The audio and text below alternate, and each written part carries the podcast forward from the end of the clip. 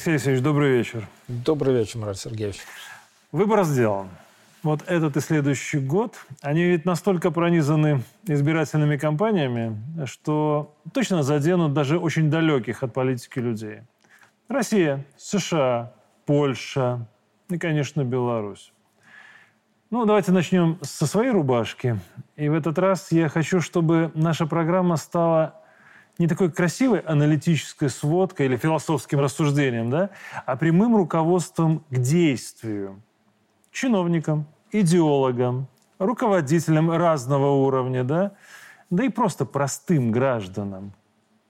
Вот я спрошу прямо, можно ли надеяться, что референдум, который прошел классно, гладко, что он станет аналогом для предстоящих выборов? Или наши враги накапливаются, причем не только под плинтусом, они просыпаются потихонечку и готовятся к атаке?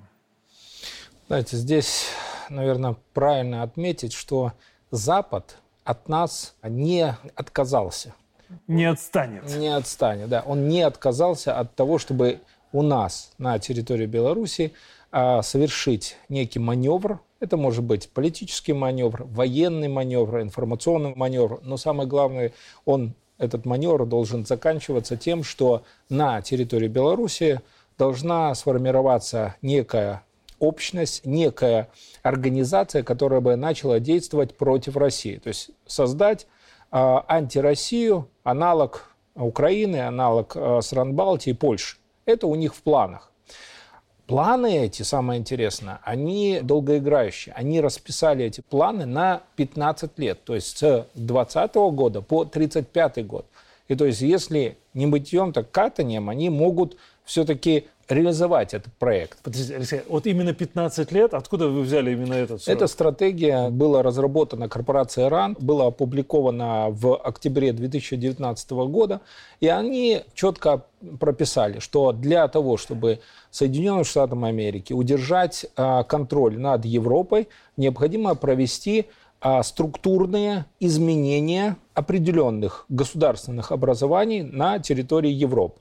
Что это значит структурное изменение? Это фактически лишение целых а, государств, целых даже общностей государств своего суверенитета, установление внешнего управления и, естественно, достижение ключевой цели.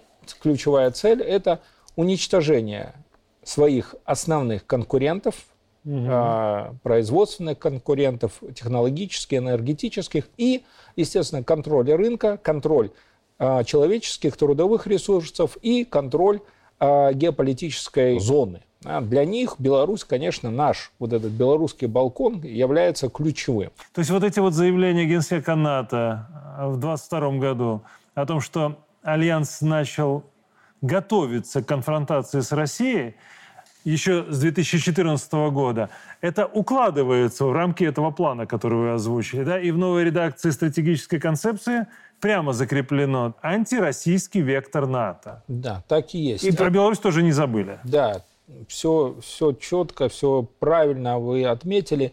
НАТО в открытую в своей стратегии признала, что сейчас у них вектор, натовский вектор, полностью антироссийский вектор. До этого это была политкорректность, они это пытались завуалировать, сказать, что мы там а, партнерством занимаемся, занимаемся некой миротворческой миссией, безопасностью, но это все были красивые слова для отвода глаз. В действительности они изначально ориентировались на конфликт э, с Россией. А главное, ну, вспомните, давайте, если такой срез э, в историю, да, что происходило. Они четко надеялись и ориентировали, что после развала Советского Союза они достигли своей стратегической цели, установили контроль над российскими ресурсами, установили там свой протекториат и двигались по этому направлению. Но для них шоком стал, конечно же, саммит в Мюнхене по безопасности в 2007 году, где президент России Владимир Владимирович Путин четко э, изменил вектор.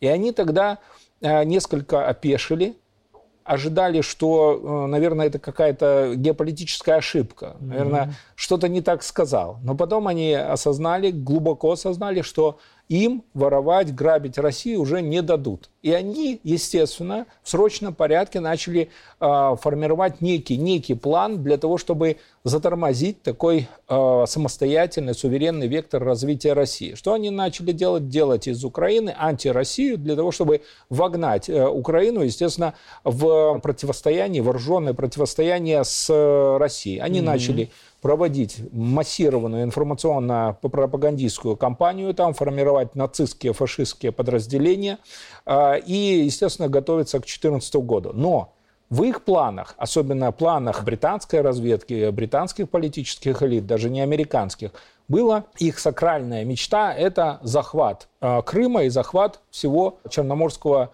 региона. Это, то есть, грубо говоря, отрезать Россию от Черного моря, да? Да, и для них Второй шок был, это когда они провели Майдан и уже уверовали свою конкретную победу и реализацию их вечной мечты, и тут происходит неожиданный маневр со стороны России. Да, вспомните, фактически очень оперативно сработала Москва, сработали соответствующие службы, и Крым не отошел вот этой элите, политической элите на территории Украины, не ушел под протекториат Британии. Естественно, они после этого поняли, что ну, континентальная Украина им как таковая, как самоцель, не нужна. Либо ее надо предельно эксплуатировать для того, чтобы компенсировать те инвестиции, которые они сделали. Они mm-hmm. это начали. Мы не раз это обсуждали, что начали захватывать и скупать все активы, в первую очередь э, плодородные земли, элеваторы, порты, инфраструктуру различную, и тем самым зарабатывать на ней. Но все равно мечта-то была это Черное море и Крым. И, конечно же, после этого, когда они осознали, что у них этот план не реализовался, в 2014 году они начинают готовить Украину к прямому противостоянию с Россией.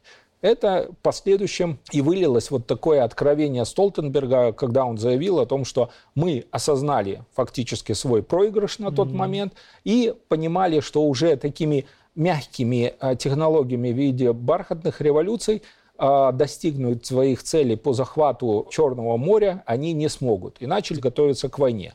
Поэтому для нас сейчас самое важное, ну, такое, наверное, осознание, что Запад никогда не останавливается в достижении своих целей. Если они не победили тогда в 2020 году, то сейчас, когда мы говорим, что будет в 2024 или в 2025 году, это как бы ключевой такой посыл нашим идеологам, руководителям на местах, занимайтесь очень активно своим населением. Занимайтесь своей аудиторией, своей общностью. Почему? Потому что начиная с 2021 года и страны НАТО, и страны ЕС отдельно выделили значительные денежные средства на работу центров психологических операций на территории Польши, на территории mm стран Балтии, на территории Украины. Это тактический уровень. Под них в том числе организованы соответствующие институты, которые изучают всю информацию на территории Беларуси, изучают и экономику нашу, и социальные процессы, политические процессы. И естественно, вырабатывают механизмы или тонкие моменты для того, чтобы в нужный момент начать активную информационно-пропагандистскую кампанию. Хорошо. Ну вот про тонкие моменты мы еще более предметно коснемся. Трудно не согласиться с посылом, то, что касалось Украины, то, что ее сознательно накачивали на протяжении многих лет. Вот сейчас данные, которые появляются, что с 2018 года шло мощнейшее вооружение армии западными образцами вооружений, западными боеприпасами, и СВО просто это все вскрыло по сути, да, то есть все это появилось на поверхности. Но смотрите, я не пессимист, если касаться нашей внутренней ситуации, но картина, которую вы описали, она достаточно удручающая, вот правда. И многие могут, ну не то что опустить руки, да, но э, начать паниковать раньше времени, что тоже выгодно Западу. Вот можем ли мы простые белорусы, противостоять вот такой смертоносной машине, да, если мы говорим про Запад, который тем более выбрал нас в качестве цели. События 2020 года показали, что их планы могут остаться исключительно планами и только на бумаге. Да, и цели они могут не достигать. То есть 2020 год и то, как белорусское общество, как наш президент и вся вертикаль власти выстояла в тот период, а, является знаете, для западных идеологов э, чем-то аномальным. Они... Ну, не только 20-й, и 6-й, да. и 10-й, и 20-й. Но у них был опыт, вот как вы правильно сказали, и 6 и 10 а у них был опыт, как работать с нами. И они же полностью были уверены, mm-hmm. что 2020 год будет успешно. Они вложили гораздо больше денежных средств в раскачку а, белорусского общества и подготовки бархатной революции, а, чем в предыдущие разы. Почему? Потому что они тестили нас, да, проверяли, а именно в 2020 году хотели конечного результата.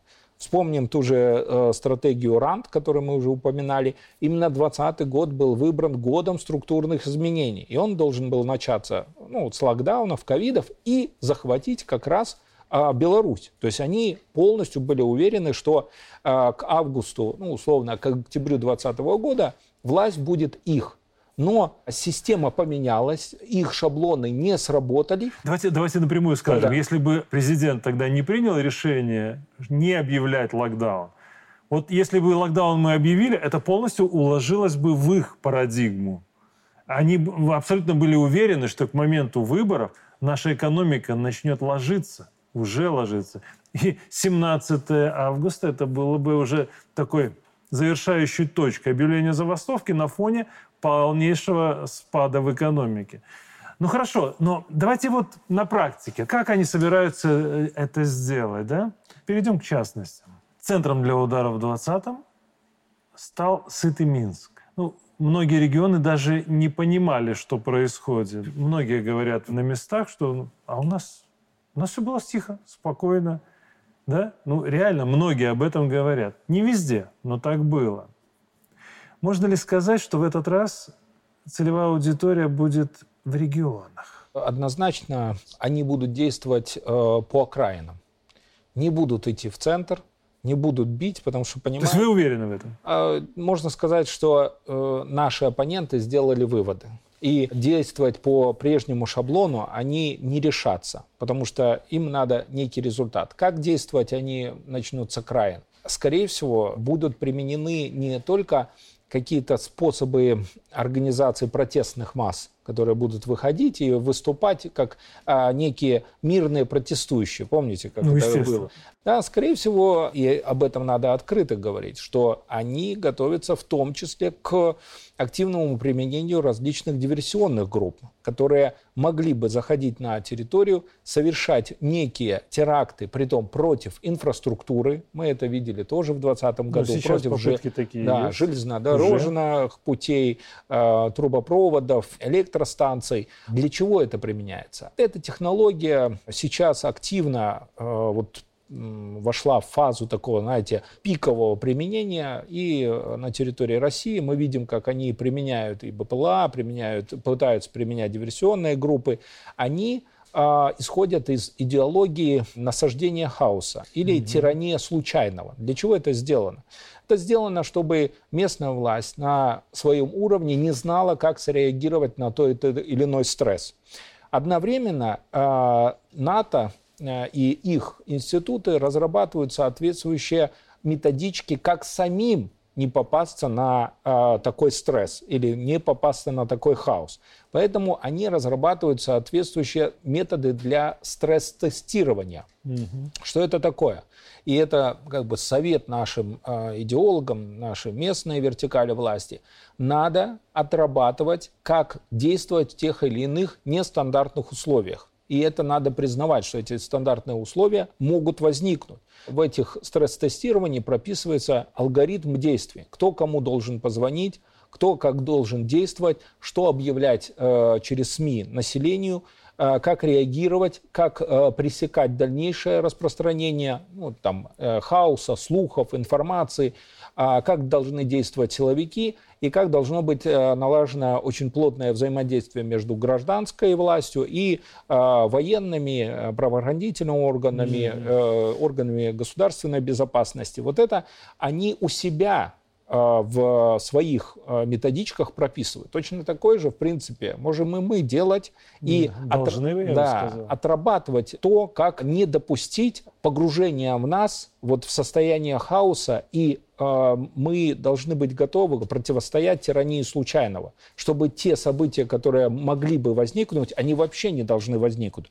Но в случае, если вдруг какой-то негатив все-таки пошел и событие возникло, как мы должны быстро реагировать. Да, потому что а, ожидать, что события 2020 года прошли или референдум прошел и все будет замечательно, а, в условиях, когда Запад агрессивно настроен против нас – Э, мало того, что агрессивно, он полностью милитаризировал нашу границу, готовится к э, активным диверсионным мероприятиям. В этих условиях мы можем противостоять только в единении, да? То есть в общности, когда мы знаем каждый маневр, каждый э, институт власти, да, каждый элемент власти знает, что он должен делать в тех или иных ситуациях для того, чтобы не допустить развала общества По сути, и развала должны, государства. Речь идет о моделировании ситуации, отработке возможных сценариев в случае возникновения да. тех или иных событий. Хорошо. На вопрос «где?» ответили. Вектор региональный очень возможен. Идем дальше. Если без окивоков. Тогда все усилия были направлены на хороший средний класс.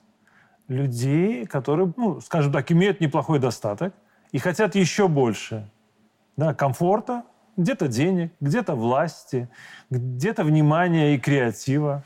Они же об этом говорили открыто. Вот а какой портрет нынешнего человека, на который будут направлены усилия, да, и которого будут формировать как недовольного властью и как основной ударный инструмент? Знаете, на, как бы мы ни рассуждали, надо обращаться все равно к классике бархатных революций да, или психологии толпы. И там черным по белому написано, что люмпены, э, маргиналы, те, которые находятся в жесткой нужде и каждый день сражаются за свою жизнь, они никогда не выйдут на протест. Только если им за этого заплатят. Поэтому один вектор, конечно же, э, он был применен и в 2020 году, будут стараться найти маргинальные слои, э, подтянуть их за счет денег, за счет каких-то выплат, Понятно, что наличными денежными средствами для того, чтобы их толкнуть э, как э, массообразующую. Но важно же не только сформировать вот такую картинку, потому что эта картинка, знаете, э, несколько несвежих мужчин в толпе, она не будет красиво смотреться на европейских экранах. Надо mm-hmm. сделать о том, что средний класс а, бастует, средний класс недоволен. Люди со светлыми лицами. Э, да, да в, этом, в этом случае, естественно, э, вступает в работу Центр психологических операций, которая а, постепенно работают вот с категорией, как вы правильно сказали, тех граждан, которые в принципе все уже имеют, имеют квартиры, машины, дома, но чего-то им не хватает. Не хватает некого признания, некой приобщенности к великой идее, это mm-hmm. цитата из этих книг, да, и они чувствуют свою некую никчемность. А, вот не, нет у нее реализации. Мало того, на каком-то этапе где-то произошел э, конфликт, э, может быть, с властью, с руководителями. их на каком-то этапе не признали. Это если трудовые коллективы. А, их где-то ущемили, если там налоги где-то не, не заплатили. Хотя где-то обидели. Где-то да? обидели. Это а, начинает работать с обиженными и оскорбленными. То есть это будет целенаправленная работа с такими людьми? Конечно. И именно из них будут стараться вновь сформировать группу из светлых лиц, которые будут говорить о том, что нет, вы знаете, мы э, видим иной путь развития Беларуси, мы видим его э, становление непосредственно с э, цивилизованным Западом, но важно в, э, же здесь другой элемент, что э, для формирования такой общности нужны лидеры, старые лидеры, которые на протяжении вот трех лет кормились у Запада, да, там Тихановская и окружения, они с ними что делать? ну, некоторые 30 лет э, лидеры оппозиции То все никак них не, делать не займут позиции. Делать лидеров э, для того, чтобы они управляли э, новыми группами э, протестных масс, ну, как-то не совсем корректно, потому что там будут свои лидеры. А каждый mm-hmm. там представитель среднего класса, который имеет э, некий свой бизнес, он всегда считает себя лидером. Зачем еще какая-то Тихановская? Мы сами хотим разделять эти э, фонды, которые будут идти mm-hmm. с США, там, э, с Британии на э, проведение бархатных революций. Зачем мне они? И вот здесь у них, у Запада встает вилка. Как в действительности сделать объединение тех старых сил, в которых уже вложили деньги в 2020 году, и одновременно раскачать белорусское общество. Они до сих пор в действительности не знают, как это сделать. Они знают, как раскачивать, то есть формировать вот эти а, протестные массы, э, формировать, агрегировать, объединять недовольных, а, никчемных через как раз работу людей слова, да, э, люди слова это кто? Блогеры, mm-hmm. инстаграмщики, селебрити, э, писцы, пророки и все остальные. Да, вот Медийные как, личности. Да, это как раз и в этой книге так прописано. Но вопрос уже в другом. Как их потом направить? А? Потому что они осознают самое главное, что наша э, система, наша власть, наше общество – оно готово защищать себя всеми возможными способами. Мы видели, как президент вышел, да, вышел э, впереди военнослужащих и сказал, мы будем до конца. Да? И этот э, символ до конца единства, как бы кто ни критиковал, но это символ АК, э, автомата Калашникова, но именно он олицетворяет не э, символ насилия, а символ будущего Беларуси. Почему? Потому что он тем самым говорит, что мы таким образом будем защищать себя, своих детей, свое будущее угу. а, и не дадим каким-то таким, знаете, казуистическим технологиям разрушить нас, обмануть нас, ввести в некую смуту и раздор. И Запад, самое главное, вот э, в методичках по началу и проведению бархатных революций и там созданию вот э, некого госпереворота черным по белому написано противостоять решительным действиям э, власти у протестующих нету альтернативы. То есть если власть начинает действовать решительно и не допускать слабины, то в этом случае никакая бархатная революция не будет реализована. Алексей, а вот вы же помните основу, да? Может быть, это провокационно спрошу, но когда верхи там не могут, низы не хотят, да, или наоборот, ведь для революционной ситуации необходимы условия. Если их нет, насколько реально при сильном лидере, при отсутствии раздрая в элитах, при отсутствии революционной ситуации внизу, реально, когда нет понимания обнищания масс – да, нет понимания создания революционной ситуации. Насколько можно ее создать искусственно? Ведь в той же Украине почему бархатная революция получилась? Потому что власть была слаба, лидер, извините, был труслив, избежал, по сути. Силовики остались брошены один на один и без приказа. И самое главное, в элитах было предательство – да? Ведь это были условия, которые были сформированы не за один день, они готовились годами. Насколько в Беларуси это может быть сформировано буквально вот за этот короткий промежуток времени, два года? Ну, ну полтора года. Вы очень четко отметили в том, что главный э, упор, удар, внимание со стороны наших оппонентов э, делается на элиты. И их готовность предать э, народ – и готовность предать а, своего центрального лидера. А, вспомните события в Ираке. Да. Саддама Хусейна предали генералы. А захват Багдада стоил американцам около 600 миллионов долларов. Да, просто раздали генералам. Тогда действовали они, американцы, НАТО, э, крайне агрессивно. Помните, высылали сообщения генералам и предлагали им Э, определенные суммы денег или готовность помочь там, с лечением детей, лечением mm-hmm. супруги и так далее. То есть это как раз был атака, психологическая атака на элиты. То же самое произошло и в Украине.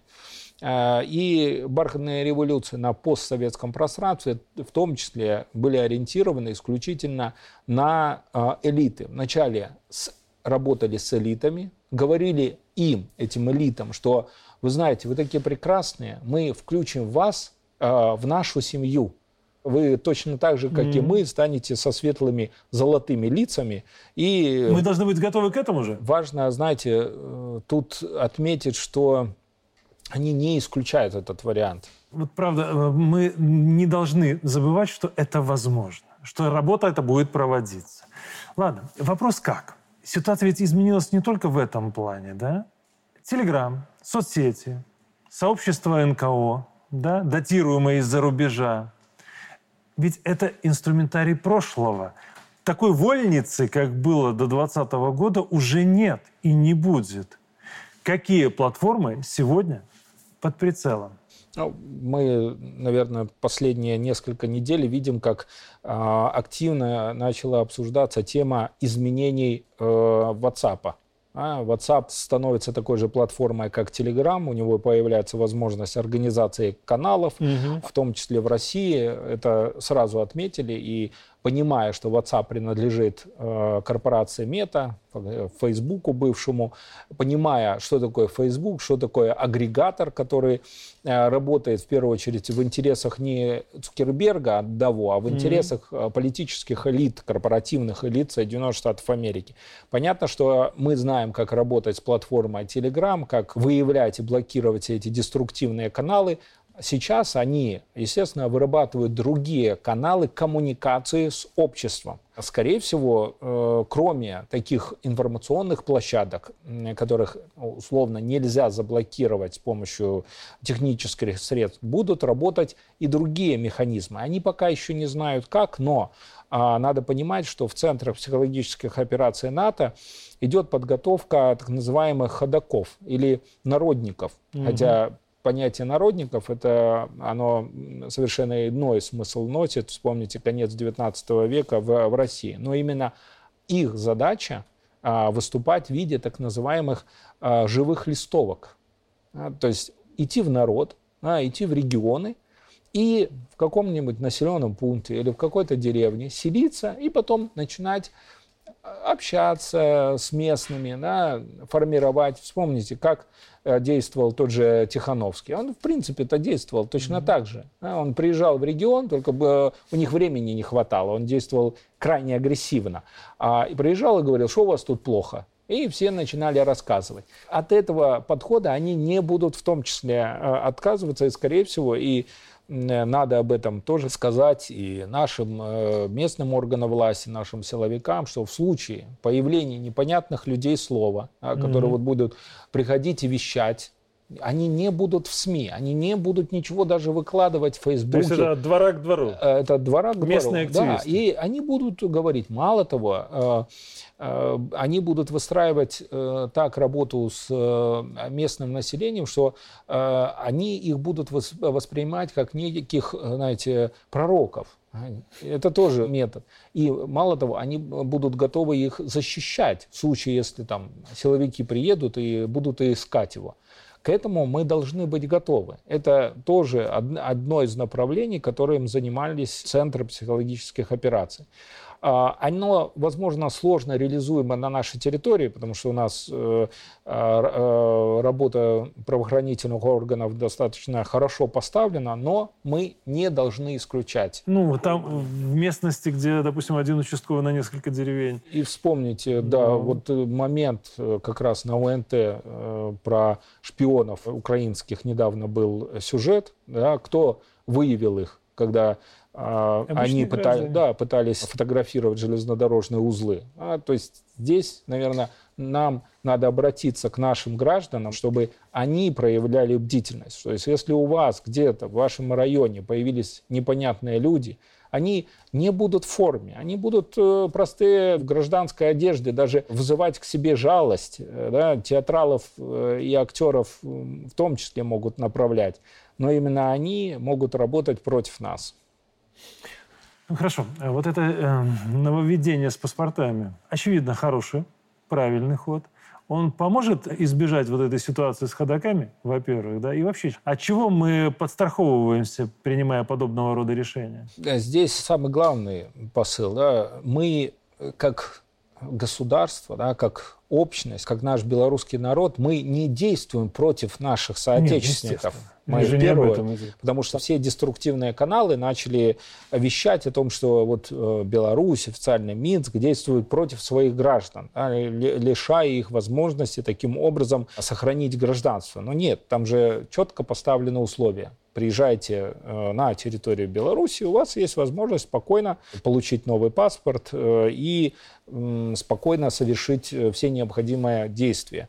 А, но мы прекрасно понимаем, что та категория граждан, которая осознает за собой какие-то правонарушения, совершенные в период 2020 года, они не будут выполнять таких действий. Mm-hmm. А второй вопрос. Э, раз они осознают, э, что они являются элементами, совершившими правонарушения, то вопрос, как они будут голосовать на предстоящих выборах э, в случае, если дать им такую возможность. Ну, как они будут голосовать? Естественно, мало того, что они будут голосовать против, они будут вести себя э, крайне агрессивно на избирательных участках, если это будет организовано непосредственно в посольствах. Ну, здесь простая логическая цепочка. Если ты опасаешься вернуться в Беларусь, потому что понимаешь, что за тобой уголовка, да, и ты должен будешь ответить, Понятно, что от этих людей ожидать э, соблюдения закона при э, входе избирательной кампании не приходится. Они его уже нарушали и спокойно делали это, говоря, что это их право на свободное волеизъявление. Да? Неважно, что это ущемляет волеизъявление свободных других людей. Ладно, простой практический вопрос, Алексей. Вот есть руководитель и есть коллектив.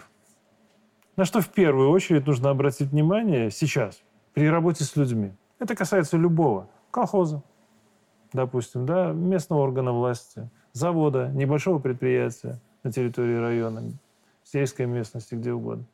На что обращать внимание? Э, обращать внимание кому важно? Руководителю. Руководителю? Руководителю. Или...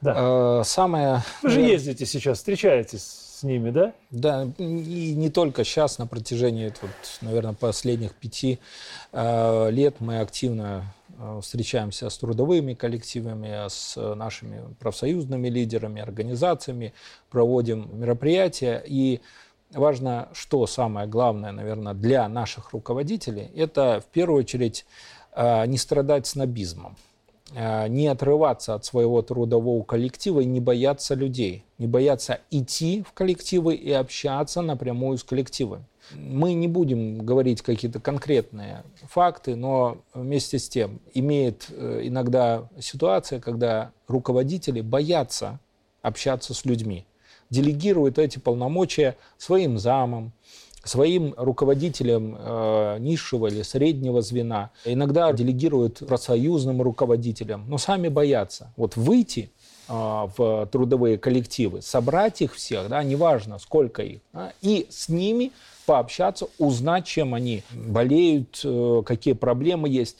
События 2020 года и последующая корректировка как раз работы руководителя, она изменила ситуацию, можно однозначно признать. Сейчас э, наши, наши директора, наши руководители прекрасно осознают, что если они не э, говорят с, со своими трудовыми коллективами, будут проблемы. А, но Вместе с тем встречаются такие руководители, знаете, которые э, только думают о себе. Это не будем тоже отмечать, какие моменты, но это из моей личной практики, когда руководитель думает только о себе, думает о своих э, неких э, утилитарных э, меркантильных целях, взглядах, и когда ему надо совершать какую-то сделочку, он начинает давить на весь коллектив чтобы даже коллегиальные органы а, приняли решение в его пользу, для того, чтобы он на каком-то этапе получил кэш на руки, понимаете?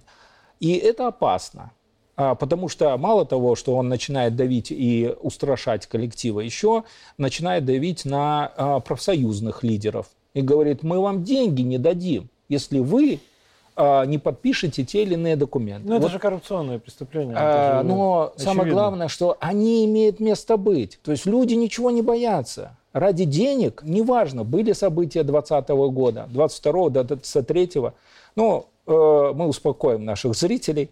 Мы, благодаря работе наших как раз правоохранительных органов, уже избавились от таких руководителей. Все, все нормально. Да? Коллектив вздохнул гораздо э, легче, и все восстановилось. Но мы должны понимать, что для нас, для нашего общества самое опасное, когда э, некие персоналии э, начинают воспринимать себя как некие недостижимые элиты что их рука правосудия не достигнет, глаз народа никаким образом э, не, не, не порицает. Да? И это опасно. Вот эта ситуация, она складывалась и в Украине, она складывалась и в других э, странах постсоветского союза, когда на каком-то этапе элиты, персонали начинают э, подвигаться все выше и выше и говорить, это мои, мои исключительно деньги, а мы вам ничего не дадим, все, тогда возникает та ситуация, которую вы сказали, когда а, верхи не могут, а низы не хотят. Почему? Верхи уже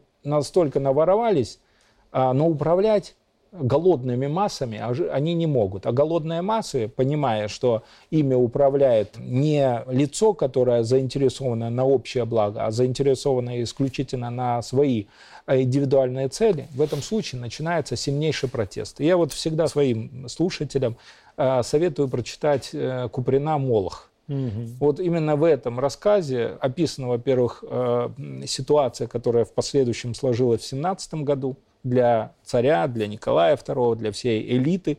И эти события всегда повторяются. То есть, когда корпоративные элиты забывают о своих трудящихся, начинаются страшнейшие погромы, начинается уничтожение, ну и головы через гильотину катятся по улице. Это надо не забывать. Алексей, хорошо. А что делать тогда простому человеку, да?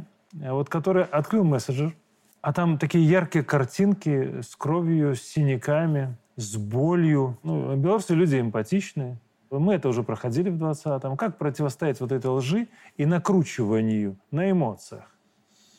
Да, вы правильно отметили, это еще раз надо нашим зрителям акцентировать внимание, и в первую очередь акцентировать на родителям, для того, чтобы они переговорили или пояснили своим детям, молодежью, что а, если тот месседж, то сообщение содержит эмоциональный, сильный, негативный эмоциональный посыл, как вы сказали, да, с изображением mm-hmm. крови, жертв, э, истязаний, а понимайте, что это манипуляция.